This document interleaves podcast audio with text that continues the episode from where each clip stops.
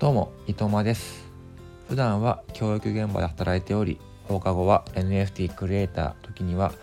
お金の知識を高めるオンラインコミュニティマネーテダオでお金の授業の講師の研修生をしたりしています。この放送はスマホ一つでへそくりを貯めるあれやこれやを話をしていく番組です、えー、皆さんへそくってますか？ってことで本日は、えー、3月17日金曜日ということです。えー、なんとなく声が暗いというかね、ボソボソ喋ってるような感じと思うんですけども、えー、実は今日はですね、あの、お仕事お休みしてて、えー、お家で収録しています。で、横でね、えー、長男が、え寝ているんですけども、え実は今日の朝、え本人がね、えパパは苦しいってことで、え訴えてきまして、えちょっと熱っぽかったんですね、咳したりしててね。で、病院に行ったら、えインフルエンザだってことで、えー、今日は一日お休みしています。まあ、インフルエンザになるのはしょうがないとしてもですよ。あの、実はね、明日、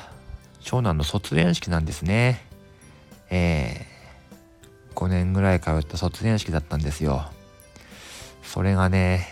もう行けなくなっちゃったってことで、えー、親子ともどもすごく落ち込んでるんですよね。もうずっとですね、えー、練習をしたとかっていうことですね。毎日聞いて。でなんかこうセリフもあったりするんだよなんて話があったり。あと今日ねその明日着るための、まあ、ブレザーが届くんですよ。うん。ただそれがねもう全部できなくなってしまったってことで。もうほんとなんでこの直前のタイミングなんだっていうことでね。もうがっかりですよね。あのなるんだったら明日の卒業式終わってからなってくるよっていうくらいなんですけど。まあそんなこと言ってもね本人つらい一番辛いのは本人だと思うのでね、まあ、しょうがないんですけど、え子育てをしてると特になんですけども予定ってまあまあ予定通りにいかないですよね。で僕は予定のね変化に結構敏感というか、うん、うまく対応できないところがあるんですよそういう性格があるんですね。もう決まってたことがキャンセルになったり突然変更に、ねなったりするとパニックのような感じになっちゃうんですねもうすごくストレスというか、うん、腹立ってきたりとかね仕事とかもあるんですけど、えー、子育てをしててもうそれがねもう毎回毎回起こるわけですよ。そうなってくるともうなんかそれに対してこうパニックになったりイライラしたり、うん、混乱したりするようなことすらバカらしくなってきてもうなんか慣れちゃいましたね 正直。だから今回の卒園式もうんほんと最後までねあのいけるかなっていうのは実はあってまこれまではずっと元気だったんですけどまあ直前になって、まあ、本人じゃなくても、まあ、弟の方がね風邪をひいたとか熱を出したとかでキャンセルになっちゃうんじゃないかとかそんなことはねあのうすうす感じていたんでまあ今回もねやっぱりかっていう感じですけどやっぱりね悔しいですね。うん。でこういうことってえずっとあってうんまあ特に去年ですかねもう家族全員がこうコロナになったんですよ。順番順番に。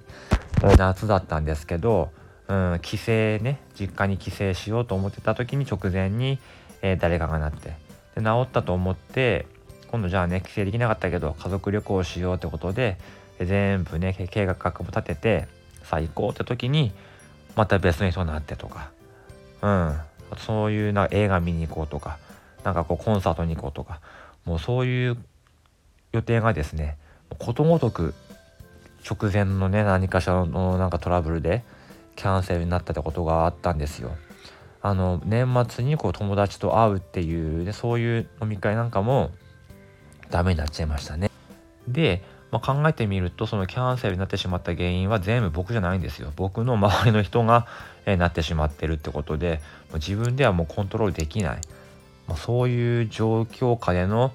えー、ドタキャンというかね予定変更がすごくあってもうねその予定変更に対応できないっていう欠点はある意味ね、えー、克服できたのかななんて思うんですけどまあね、言いたいことは、えー、予定通り進むことなんてないんだから、予定通り進むなんて思ってちゃいけないよってことをね、あの、まあ、自分自身にね言い聞かせようかなって話ですね。まあ、何かこう楽しみな目標が、えー、あるとしてもそのもことがね、あの絶対叶うという前提で、えー、過ごしてると、えー、そうじゃなくなってしまった時に、まあ、すごいショック受けるんで、あのまあ、表裏一体というかそういう形でうまくいくって予定通りいくって可能性と、えー、ダメになってしまう可能性っていうのは本当に半々で、まあ、起こり得るんだってことをね、え意識しながら生活しなければいけないなという話ですね。でまあねあのここまでだと普通の愚痴になってしまうんであの、まあ、NFT とかねお金のことに絡めてね言おうと思うとですねまあこれこれの NFT とかこれこれのプロジェクトに参加してると新しい NFT のアローリストがもらえるなんていうことがよくありますけども自分はね絶対もらえるんだなんて思ってるともらえなかった時にすごくショックになってしますよね。あとまあね自分が作ったね NFT だとしてもこれは絶対にもう売れるんだと思ってて、えー、いざ蓋を開けてみるとちょっと思ったようにいかないんだことはよくありますからね。だから何事にもね、まあ、希望をね持つのは大事なんだけども、えー、そうじゃないことも同じぐらいあるんだっていうふうに思っておけばね、まあ、偶然今回はその裏目を引いてしまったんだなっていうことでね、うん、ちょっとね諦めもつくかもしれませんからねそのダメだったことをあの想定してね生活してるだけでちょっとそのショックも和らぐと思うので、えー、まあね悲しいんですけど、まあ、今回はそんな感じですね。まあ卒園式行けなくてもね、まあ、本人はまインフルってことで絶対治るねものだし、まあ、元気に過ごしてもらってで保育園はね卒園式が終わってもあの3月31日まではあの登園できるのでそこでね仲良く友達と過ごしてもらってまあ元気にまた入学式行ってもらえればいいかなと思うしあとね卒園のねおめでとうってことで家族の旅行も計画してますからね。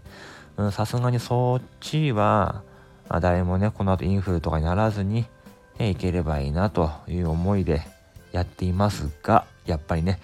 ダメになることもあるんだっていうことを、えー、考えて今はですねキャンセル料がどれぐらいかかるかってことを、えー、調べているところです。